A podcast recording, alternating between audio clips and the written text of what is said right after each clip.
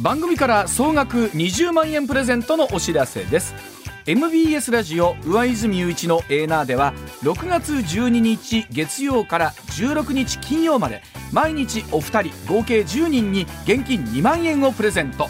こちらはラジオとラジコでお聞きの方限定の企画です。詳しくは6月12日月曜から16日金曜まで。ラジオかラジコで MBS ラジオ上泉雄一のエーナーをチェックしてください。朝6時スタートです。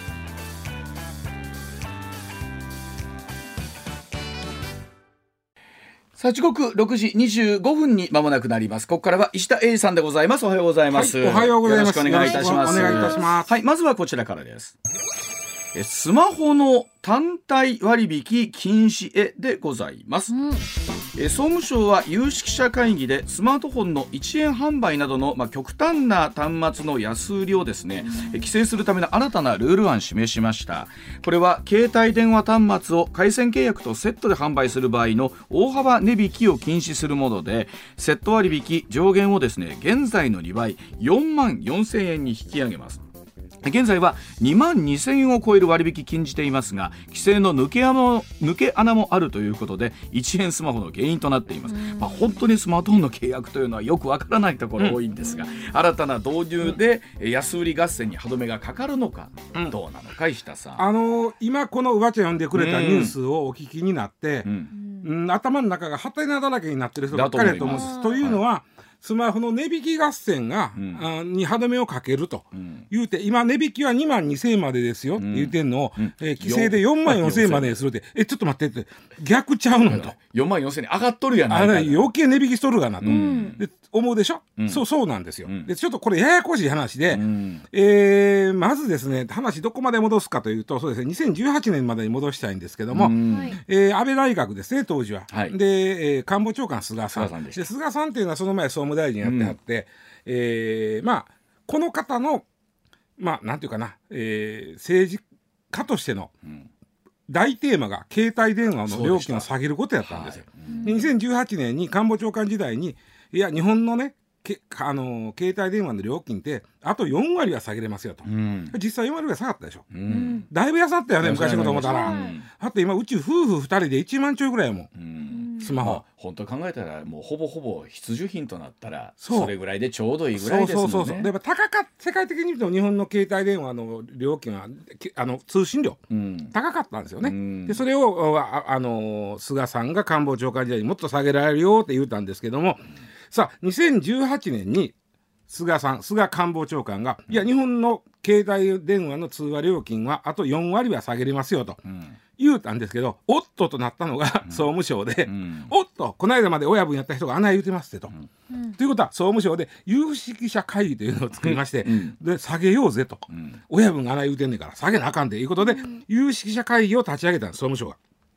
でその翌年2019年に電気通信事業法で改正されましてここでまず出てきたのがちょっとややこしいんですけど通信契約と端末をセットにしして、えー販売することは禁止。つまり0円携帯ですね、はい。これ俺がね最初に携帯電話買った時これやった。ありました。うちのおとこに契約してないやったらもうこのもう差し上げますわと、うん0円携帯、はい。これをまず禁止しました、うん。で通信契約を条件としてうちと契約してくれんのやったら、通あの携帯電話は、ね、あの負けてあげますっていうのを2万2000円までにします、ん。これが2019年の改正で2万2000円っていうのはこれちなみにあの税込みの値段なんで、ん。ちょっとややこしいから今からまあ税抜きの値段で言いますね、うん。うん、よ2万円まで税抜きで負けてもいいですよっていうのがえー2019年の法改正やった、それ以外にもあのほら2年縛り。ありました。あったでしょ、2年縛り、ね。2年縛りで、えーそれを守れへんだらなあるタイミングで解約せへんだらそうそうそう。めっちゃ高いみたいな。そうですそうです。えーそのあるタイミングの解約っていうのはしょうがないから残すんだけどめっちゃ高いのは許さんということで、え2年縛りの違約金を1割に9割引きにしたんです。9割負けさせたんです。よ。でこれがあの菅さんが安なるよって言うて、えー有識者会議で、えーじゃあどうしたらいいかって決めたこと。これは2019年の法改正なんですね。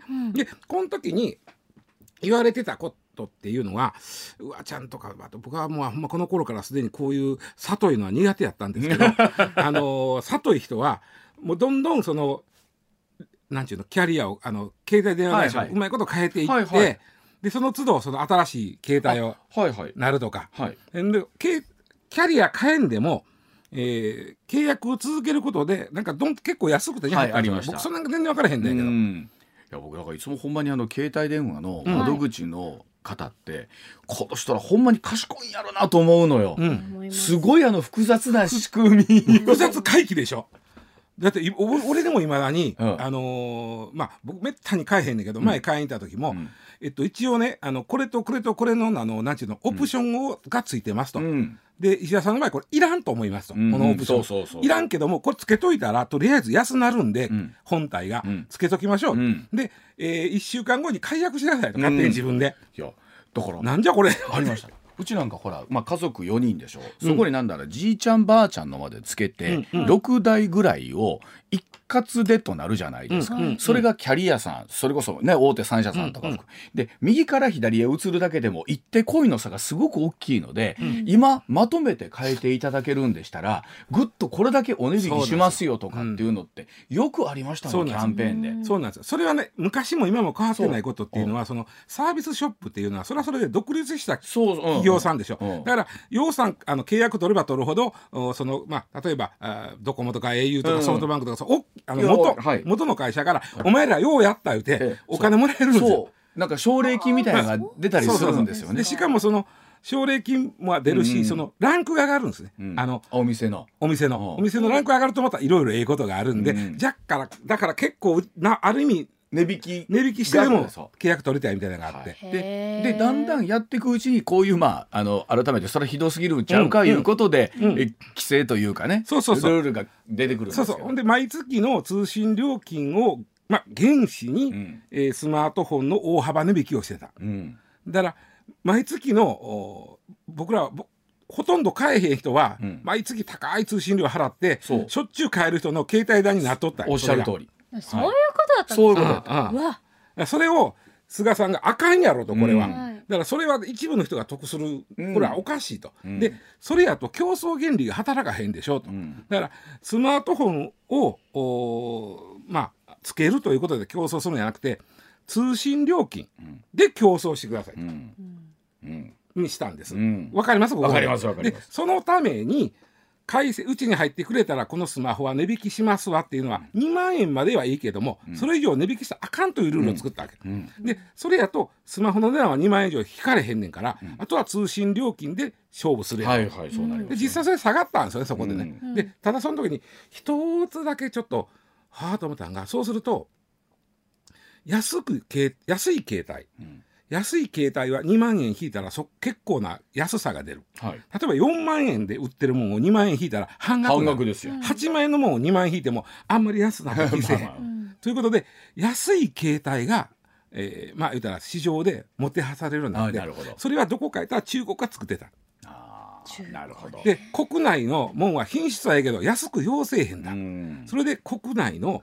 スマホスマホというか携帯とかスマホを作ってる会社がどんどん中国に負けていったんですよ。確かに。うん。それで今年になって、えーこままさに先月ですよ。5月31日に、あのー富士通の携帯部門から独立した会社、FCNT というところ、はい。富士通が携帯電話作ってましたよね、うん。そこは携帯電話割に合わんからで富士通はき切り離し別会社作った、はいうん。この FCNT という会社が5月31日に倒産しました。うわあら。ーそだからそれやっぱり負けるんですよ。う負ける。勝負あの中国でうんに安いものには負ける。負ける。うん。あとそうですね京セラもお国内向けのあごめん個人向けの携帯電話はもう作らへんうん。って先月言いました、はい言いました。そういう意味ではこの安い携帯やったら割引率がぐっと目立つというふうにしたもんだから、うん。中国メーカーが結構台頭してきたとこあるんですよね。うん。で国内の携帯メーカーは撤退していくという、今あら国内で残ってるのはねソニーとシャープだけなんですよ。ああそうですか。ただシャープは豊かで台湾の会社の子会社ですから、はいそうですね。純粋に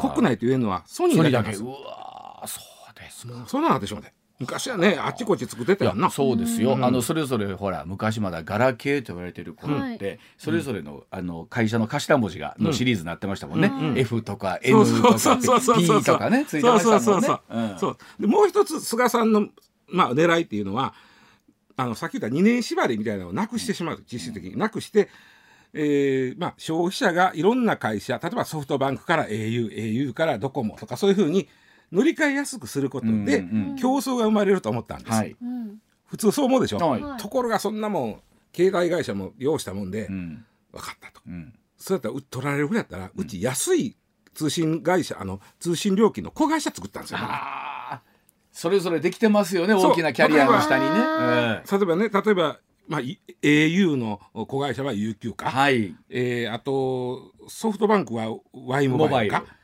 そうで子会社とかねそうそう NTT さんアハマはねまた違う。はいあれは親会社の安いプランなんです。あ安いプランか。あれは。パプランの名前か。これがややこしい。だからどんどんそうやってもう他には渡さんということで自分のところで買い込み込むには例えば安い、えー通信料金の子会社を作るとか、あとそれでもねあの最初そうなった時に菅さんは「何やとお前ら、うん子会社作ってそこに安い人だけやないかと、親会社も安せんかえとうんうん。言うたの、はい。その時にみんながねうーんメインブランドも安するとしだったらどうしたらいいかと。そこで出てきたのがアハモなんです。あ、そうはいはい。つまり全ての手続きをネット上でやってくださいと。うんうん。もう店舗に来てくくださんなら。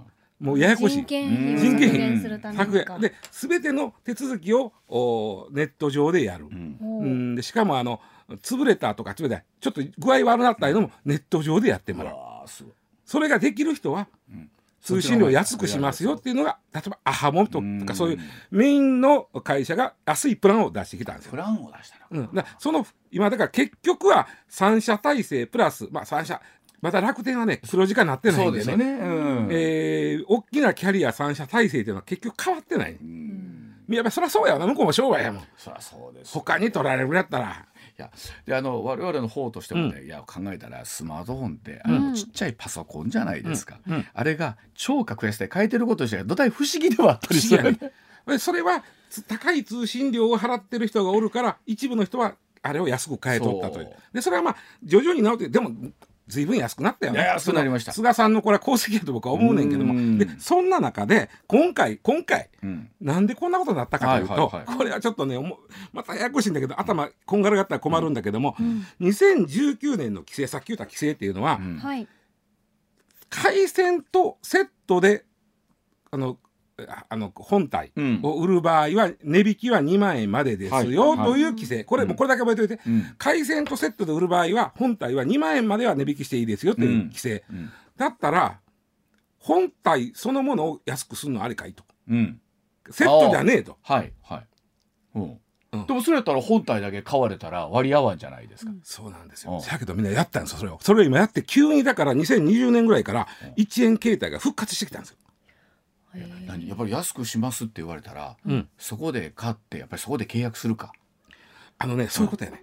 結局そういうことやね。うん。でねあの例えばね1台5万円のスマホがあったとしましょう、うん。5万円でも随分安いけどね、うん。今のご時世、うん。うん。うん。でまずさっき言うた、えー他からの乗り換え。うん。他から乗り換えてくれるんでうちと契約してくれるんやったら、うん。これは法律で決まってますから2万円は引きます。はい。ははいあと3万。万円はい、3万で、ん。じゃあ3万円で買ってもらいますかやなくて、うん。いやもううちがうん、もう2万9999円はうちが負担しますと。値引きしますと単体を。ほ機械スマホそのものをそれははスマホそのものを値引きするのはうん。かまへんわけやう、から、うん。2万9999円を値引きしますと、うん。はい。だから残り1円を払ってください。っうん、ていうのがやったのよ。それでもうわちゃん言うたように、うん。それ本体だけ買いに来られたらどうすんねんことやんか、うんうんうん。そんなやつはほとんどおらへんことは分かってたわけ、うん、うん、はあ、うん、だから、えーまあただそのやっぱり言うたかてそんだけ安しようと思ったら型落ちのモデルとか、うん。さっき言った中国の安いやつとかが安になってたわけ流行りのやつはなかなかそう安ならん。そうでしょううん。ね、、でもう一つのやり方としては、まずさっきの言った、えーまあ、例えば8万円の人8万円。うん。8万円のが本体の時は、まずさっき言った2万円の値引き。これは合法ですね、はい。あと6万残ってます、はいはい、これをさすがに5万9999円本体から引くと、うん、あえらいことになるんで。さすがに商売しんどい、うん、もう、ちとしては、えーまあ、3万じゃあ泣きますと、うん。残りあと3万。これはね分割で払ってくださいと、うんうんうんうん。分割で払っなその代わりうちのその間契約ですよと。はい。でその場合通信料にからちょっとこうひあの、うんまあ、上のセットは言わんけど、はいはいはい。払ってくれることで、えーじゃあまあ2年間払ってくださいと、うん。で2年経ったら残りはあの車のリースと一緒ですよ、はい。残りを全部払うのか、うん。もうあのもしくはもうあの買い取ってもらうのか、はい。もうやめてそう返してもらうのか、うん。本体をうちに返してもらうのか、要はリースですよこれ、はいはい。というやり方の2つをやってきた、うん。でこれをやってきたんでうん。うーん結局またまたまたぞろ結局まあえけどうかなすすむあの携帯のショップがある程度泣いてるとはいえ、うん。実態はなかなかうん。そのそこで契約もするわけよ回線を。その通りで結局こう僕らもねこううん。手元で説明を受けるときに、うん。はい。あの今みたいな説明を受けるじゃないですか。うん。はい。とはいえ結局トータルでうん何本なんの？みたいな話とかで喋ったりすると今より安くなるんやったらもうそれでいいですわみたいなところにはなりますわね。このやり方が出てきたのが2021年、まあ、うん。2年ぐらい前からうん。結局泣いてでも安しはいはい。これさっき言ったようにあの契約を取れば取るほど報奨金が入ってくるから、それで賄える部分もあるのとあと店のランクが上がることで、うん。えー商売がまあやりやすくなるというのがあってのことなんですけどね。これさん例えばねトータルで考えた時にあの昨日先週お話しやったうん。ガソリンとかってね、うんうん。まあ、例えば今ほらトリガー条項だなんとかであの、ほら補助金だとうんあったとしても、結局なかなかガソリンスタンドさん自身の身入りになかなかなってないケースってあるじゃないですか、ほぼほぼ税金だったりとか補助金。これこういうふうなことがあった時にショップさん自体とかメーカーさん自体とかどこが泣いてるとかどこが得得してるというと変化ですそうやな。そのまあ額によるけどけどおギリショップは得してるはずやねギリ得ギリ得してる。ギリ得してる。得してる、うん。でないとやそんなばっかりややったら困るやんかしんどいですよね、うん。でキャリア自体はどうなんですか？それはやっぱりあの他に乗り換えたらそそこは得やわな。やっぱりでもお金出すわけやんショップに、うん。ようやったお前ら言うて、でパイを取り合うわけですよ、あそうね、そうそうそうそう。で我々利用者側はどうなんですか、まあそこだから佐藤人はちょっと得してたわけです。やっぱり佐藤人は、うん。うんあのやっぱりしょっちゅう変えてでで、えーそれをなんやったら転売して。うん。一時ありましたよね本体これでね結局ねはい。今回のお総務省の出してきた案っていうか、まあ、あの改正案っていうのはもう本当にややこしいんですよ。うん。スマホ単体の、お割引を禁止する。うん。まずね、はい。さっき言った、えーうちと契約してくれたら5万円のやつまず2万円は値引きします、うんうん。だけど残りの3万は、ううんちが泣きます。っていうのは禁止。残りの3万禁止、はい、それも禁止。禁止します、はい。でその代わり、ううんちと契約してくれたら2万円負けてあげますっていうのを4万円まで幅はうん。上げるという話わかる？えそうすることで、要は単体は禁止、はい。単体は禁止やけどセット販売してくれセットで契約してくれたら4万円まで負けてあげるっていうのはかめへんと、言うたらその、うなんちゅうの？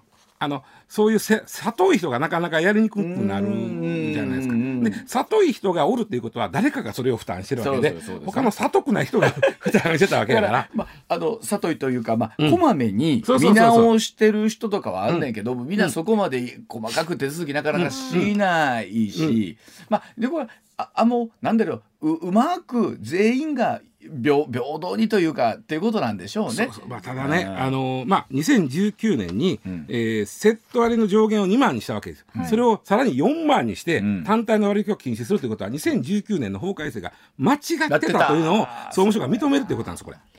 ここから。た戻ったって感じなうんんですね、まあでも結局はね何が増えるか言ったら、えー短期契約してどんどんスマホを新しくして転売する人が増えるだけ。これは間違いない。うんうんうんうんただまあでそれが誰が負担すんねんたらあんまりそういうことせえへん人が負担する。これも変わらずや。そうですね。となってくるとやっぱりあの長い間使ってた人とかは、なんか知らん間にその人の分負担してるみたいになっちゃってる。そこはその図式は変われへんから、うん。でもまあ私や、うんそうだからなるべくそうはならんようにということを言うてるわけですよね。でね実はねショップ側としては、ん。あんまりしょっちゅうしょっちゅう短期で、うんえー A 社から B 社 B 社から C 社へ塗り替える人間はブラックリスト入りにしたんですよ一時、ああそう。うんへでそいつらも契約に来たらもう君とは契約せえへんとえ。へえ。してたんだけども、むしろ商売としてはそっちが当たり前でしょ。う。うんんね、ところが総務省がそれはそのブラックリスト入りは違法やでまあそ別にルール違反をしてるわけじゃないでしょ。そうそうそうそう違法やで言うてしもたから、うん今度そのしょっちゅうしょっちゅう変える人がふもし増えたら、どうすんのやろな。と、意外とでも手間かかるからみんなそこまではねせえへんケースもありますけどね。もうそれはあの一生懸命あの儲けを考えてる人はしますからうね、ん。まあ大変ですよ。はい、えー時刻6時44分になりますが、えー、と気象警報が引き続き追加されました、えー和歌山県田辺市田辺稲美町みなべ町、えーそして洪水警報があ新宮市に出ています。またあ京都府の全域に大雨警報が。えーまた大阪府の大阪市堺市高槻市貝塚枚方茨城富田林寝屋川河内長野羽曳野東大阪大阪狭山豊野町能勢町そして大阪の太子町金井町千早赤坂村など、えーほぼ大阪各地にも大雨警報が出てきています、えーもうですからこれで兵庫大阪滋賀京都というほぼね。ほぼ近畿全域に、えー大雨警報出ておりますので、引き続きご注意ください、では続いていきましょうか。こちらでございます。さああついに出ました。AI が生み出した。AI グラビアアイドルが登場だそうでございます、AI を使った新たなものづくりのものの作り出しもてはやされていますがついに今週週発売された「週刊プレイボーイ」で編集部画像生成 AI を使って生み出されたさつき愛という名前の架空のグラビアアイドルの画像が公開されました。このさつき愛さんは2006年の5月29日東京のお生まれ、身長157センチ趣味はゲーム。5月に AI から生まれたのでさつき愛と名前が付けられたそうでございます。はい、はい。で、えー昨日このプレイボーイ今週号買ってまいりましてあありがとうございます。64になってプレイボーイ買いに行くてちょっと恥ずかしなかなかったですね。そうなんですで何が驚いた言うてわちゃん、はい。今プレイボーイって週刊プレイボーイこれ、はいはい。一冊600円すんえマジで？それ驚けへん。待ってください。もうちょっと安かったんじゃない？昔200円台ぐらいやったよそうですよね。うん。600円って。びっくりした。ほんでえーさつき愛さんは、えっと、ちょっとまあこれです。はい。こんな人です。ちょっとうわえー。はい。えー。こんな人おります？ぜおります。ねええそうなんです。また可愛い。うんでアイドルみたい。えこれ AI? AI がアイドルや。いやこれだからあくまでも作ったのはえー集英社の編集部の人ですよ。でこまあ言うたらうんなんていうかな、うんまあ週刊プレイボーイ曰く男の理想をギュッと詰め込んだたぬき顔の妹警備少女。いやあのこれカラーもそそう全部そう。うこの写真。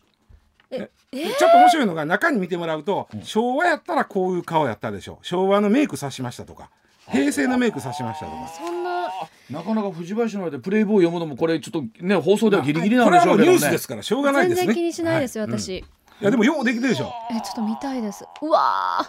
これ大時代やな。まあでも考えてみたら。これいないんですこの人は石田さんアイドルってうん。本来あの AKB グループの登場までは、うん。アイドルはそんな身近で握手をする存在じゃなかったわけじゃないですか。そうですそうですテレビの画面の向こう側の人だと考えたら、うん。写真でしか会えないんだったらこれでいいですよね。しかもあのすごいのがはい。この方は休まない。もっとすごいのが、スキャンダルを起こさない。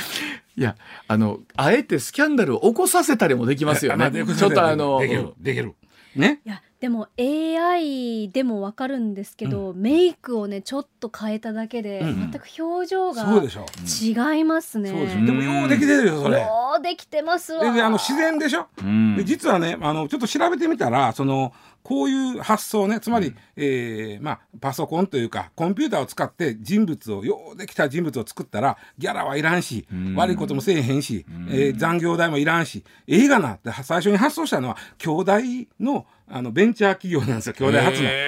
えっ、とね、えっ、とね、データグリッド、今でもある会社、データ頑張ってあります。データグリッドという会社なんですが、ここが2017年にできた会社、2018年に、えーアイドル自動生成 AI というのを開発した。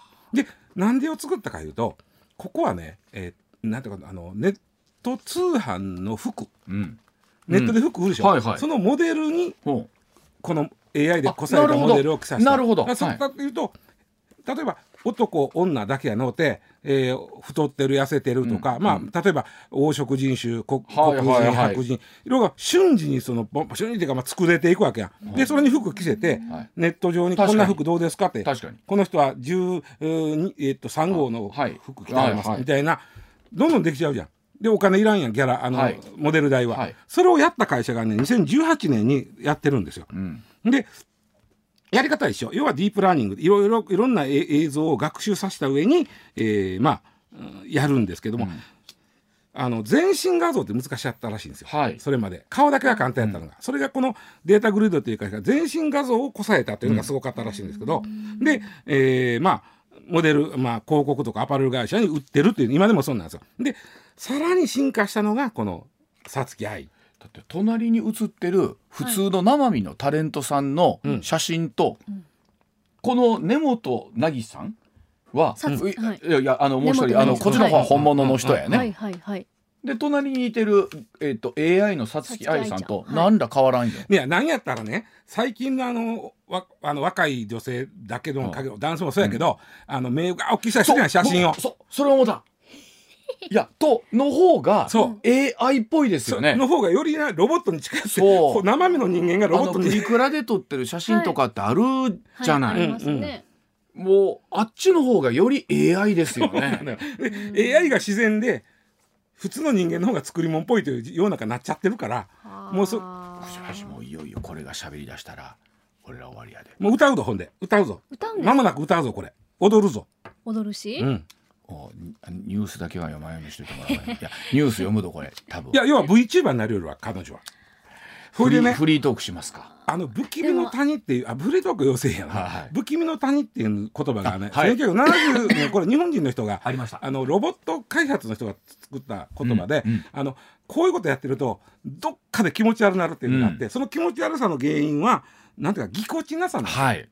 これも不気味の谷ないやろない。あのいわゆるあのほら老人形とかが、うんうんうん。あのようできすぎててそうそう。でもどっかぎこちない。ちょっと気持ち悪いとこあるじゃないですか、うリアルすぎて。温度がないというこれね。ねでもこれ温度があるんですよね。これちょっとこれ2015年に2015年今から8年前に、えー、3DCG の女子高生さやちゃんっていうのはこれこれなんですよ。うん。これまだ若干不気味の谷があるやろ、ね8年前うは、ん。まだあるやろ、はい。でこれが今はもうほぼさっきわちゃん言ったように隣のグラビアの子の方は何やったら作れるのったりするやん。これでもあれですねラジ全然ごめんなさいね。ラジオをお聞きの方にとるとラジオ向きじゃないネタですね。本当にラジオ向きじゃないネタなのは100も分かった上でなんさつですけど、き愛で検索してもらう検索してもらうとネットでは出てきますよ。この子の写真は。さつき愛で辛い。つらい。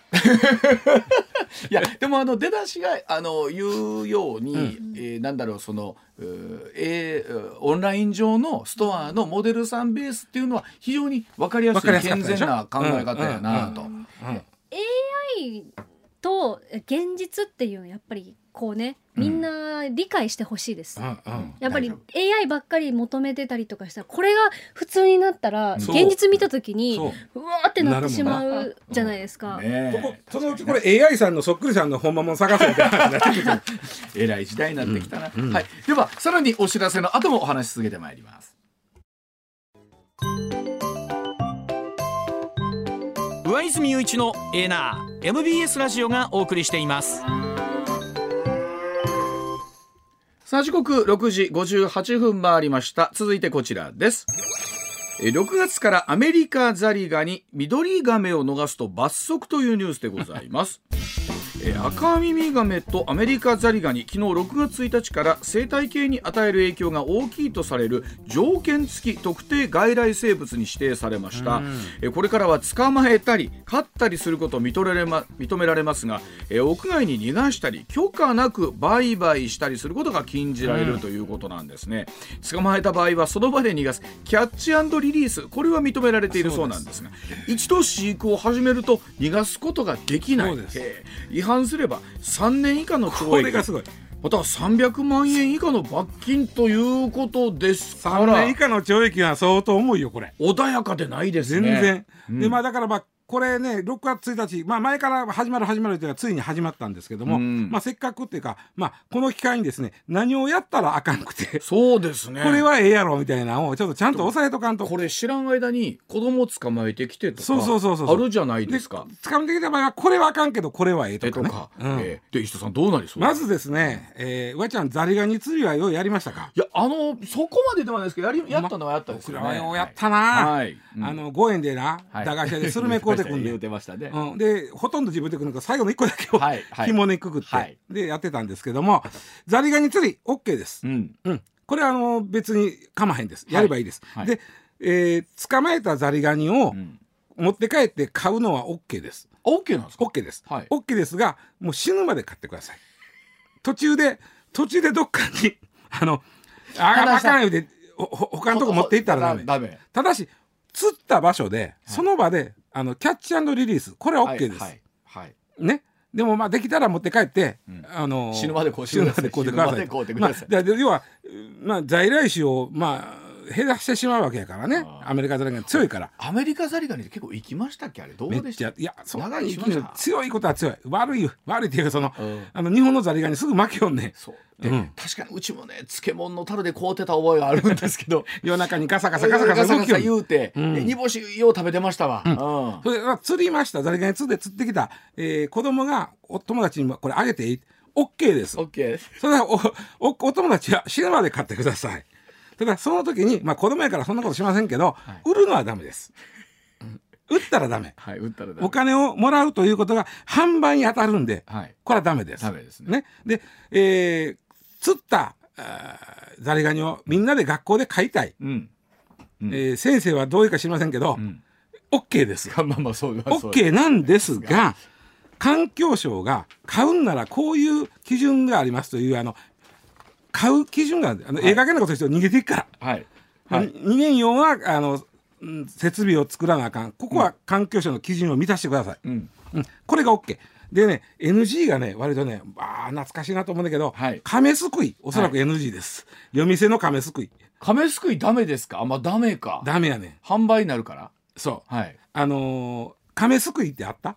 ありましたよ。亀すくいありました。あのあのちっちゃい亀ねもなかのさ、皮みたいな。アイスもなかの皮みたいなんですくうねん。はい。あったやろ、はいあれほぼ緑亀や。緑亀あれを日本の在来種を救うってまずないはずやから、はい。緑亀でしょ、はい。で救うでしょ、はい。これはあのー要は許可なくその緑亀を販売とか販布の目的で移動させたということだからつまり、はい。夜店のおっちゃんが買うてる緑亀を儲けるために亀すくいのために夜店の場所まで持ってくる。これが3年以下の懲役になるわけです。えー。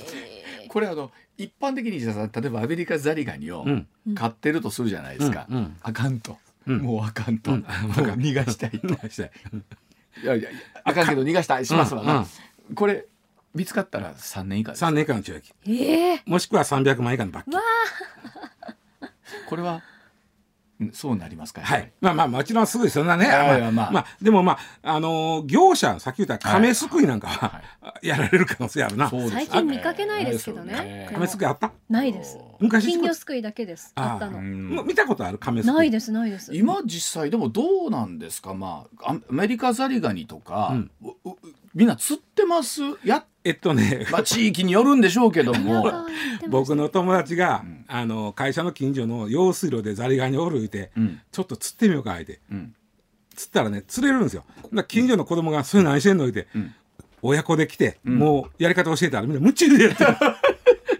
でもやったはええわ。最後その場でリリースするか、持って帰るんだったら死ぬまで死ぬまで買えよと。まあそうですな、うん。えでもそんなにおるんですね。おる。あのね僕最近ちょっと思った。これは藤林は絶対知らんねんけどもこのラジオをお聞きのそうですね、60代以上の方は覚えてはる、えーへ平和ラッパさんラッパひさまるの漫才で、ん。天王寺の亀っていうのがあるんですよ。はい。天うん。王寺の亀。知らん、これあの平和ラッパさんっていうのがまあまあああまあ、うん。アホっぽいのを売り物にしてたの、うんうんうん。天王寺の意見には亀がぎょうさんおりまんねんと、その亀に豆やって亀るかえたら亀万年亀万年って言いますねんみたいな。要は亀は万年生きるのシャレなんだけどもこのまあもうこのまあどっかんどっかん受ける漫才があったのね、うん。であの行さんおる天王寺四天王寺さんの池は、みほぼ今緑髪なんですよ。緑髪だから四天王寺さんもあれだから掘りに来よるバカホねあっこに。あようさんおるしね。もともと北条はあの生き物をねやっぱりその摂取してあかんことで、うん生かしはるから向こうそこね掘りに来るやつ。だからて四天王寺さんの池に緑髪持ってきたら 3, 三年以下の懲役よ。はい、だからきっと四天王寺さんの池の周りは結構おまわりさんがいてはるかもしれませんそうそう。掘ったかんよ。お互いを言うと、ね。上泉雄一のエナー。MBS ラジオがお送りしています。ツッコミニュースランキング時事問題から芸能スポーツまで突っ込まずにはいられない注目ニュースを独自ランキングで紹介します。まずランキングを紹介する前に芸能とスポーツの話題です、はい。将棋の名人戦で藤井聡太竜王が渡辺明名人を破り史上最年少で名人獲得と七冠達成を果たしました、うん。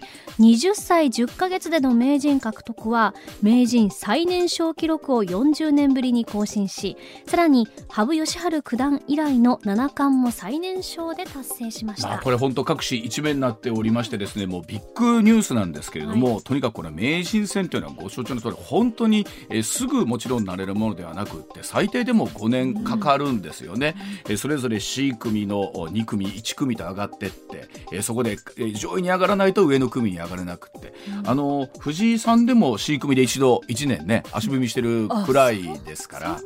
でその中でまだ B に行くでしょ、はい。で B に行くと A から落ちてきた方とかもいらっしゃるわけなんですよ。となってくるとまさにあの藤林さんの好きな僕は「鬼滅の刃」と一緒違うかなと思ってて。ね。あのそれに。そうそれこそ鬼滅隊に入ったは。いい。わだんだんと敵が強くなってくるわけですよ。もう A 組なんてもう上限の鬼とばっかりですからね。そうですよね。その中でようやく1位になって名人にチャレンジできてまさに鬼滅人無惨と戦うみたいなんですけど。でまあそこにいて渡辺さんを破ってということなんですけど、いやーでも本当にすごいことですよね。で、えーそれこそ谷川永世名人もおっしゃってましたけれども、はい。自分がねえー中原先生から受け継いだものをそのままお返しできるという、いやーでも本当に藤井時代がこれでまたしばらく続いていくんでしょうね。同じ富士がついてるだけちょっと鼻高々です藤井と藤林で。いやね、しかも今回タイトルを取ったのが藤井聡ってもうようできたとこやな。はいすごいことです。はい。続いてプロ野球阪神は西武に2対4で逆転負けしました。阪神は5月9日10日以来の2連敗で交流戦は3年連続のカード負け越しスタートとなりました。ねまああのここに来てまた連敗ということになりました。今シーズン3連敗まだないんですよね。ない。12球団で唯一、はい。さあただ今日から藤原さん甲子園甲でしょ。子園でロッテ戦なんさですけどすがに今日はちょっとしんどいかなというねイメージではありますし。でこうなると次月曜日にゲームもあるんですってね。月曜日にゲーム回るのと、あと佐々木朗希君がね、うん。投げるじゃないですか、はい予定としては、そうですね。これ雨でローテーションがどうなるのか。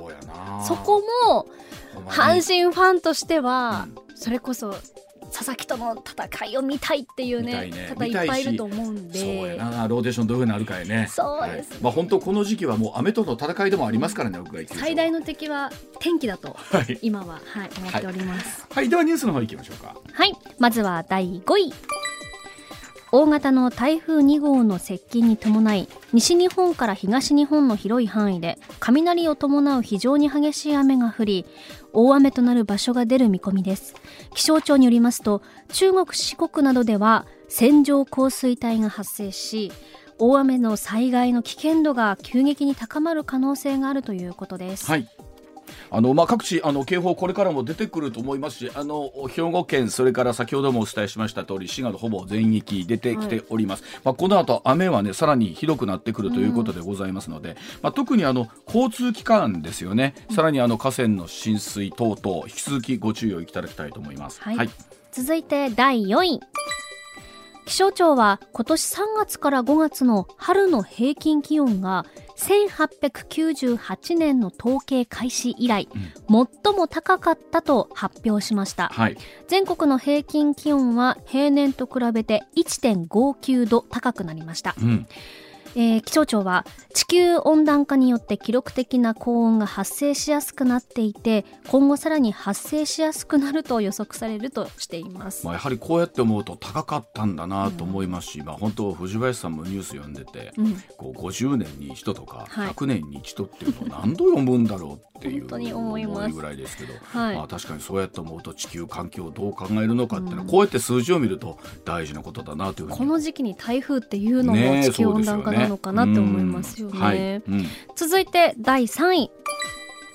近畿日本ツーリストが新型コロナウイルスのワクチン接種のコールセンターで過大請求を行っていた問題で大阪府警は1日近畿日本ツーリストの西日本支店や静岡支店静岡市内の支店など関係先を捜索しました、警察は今後は詐欺の疑いで捜査を進める方針です、まあ、本当にこういったことが出てくるんだろうなということと、あとまあ本当に、えーあの時期っていうのはね一刻も早くできるだけ早くいろんなものを支給しなきゃいけないとかできるだけ法整備をハードルを低くしてっていうところからスタートすると、まあ、こういったところっていうのも出てくるんだろうなということになりますので、今後の、あの広がってくる感染症のためにも、まあ、こういったところでどういう疑いが、まあ、もちろんあったのかということ検証しないとダメですよね。はい、続いて第2位。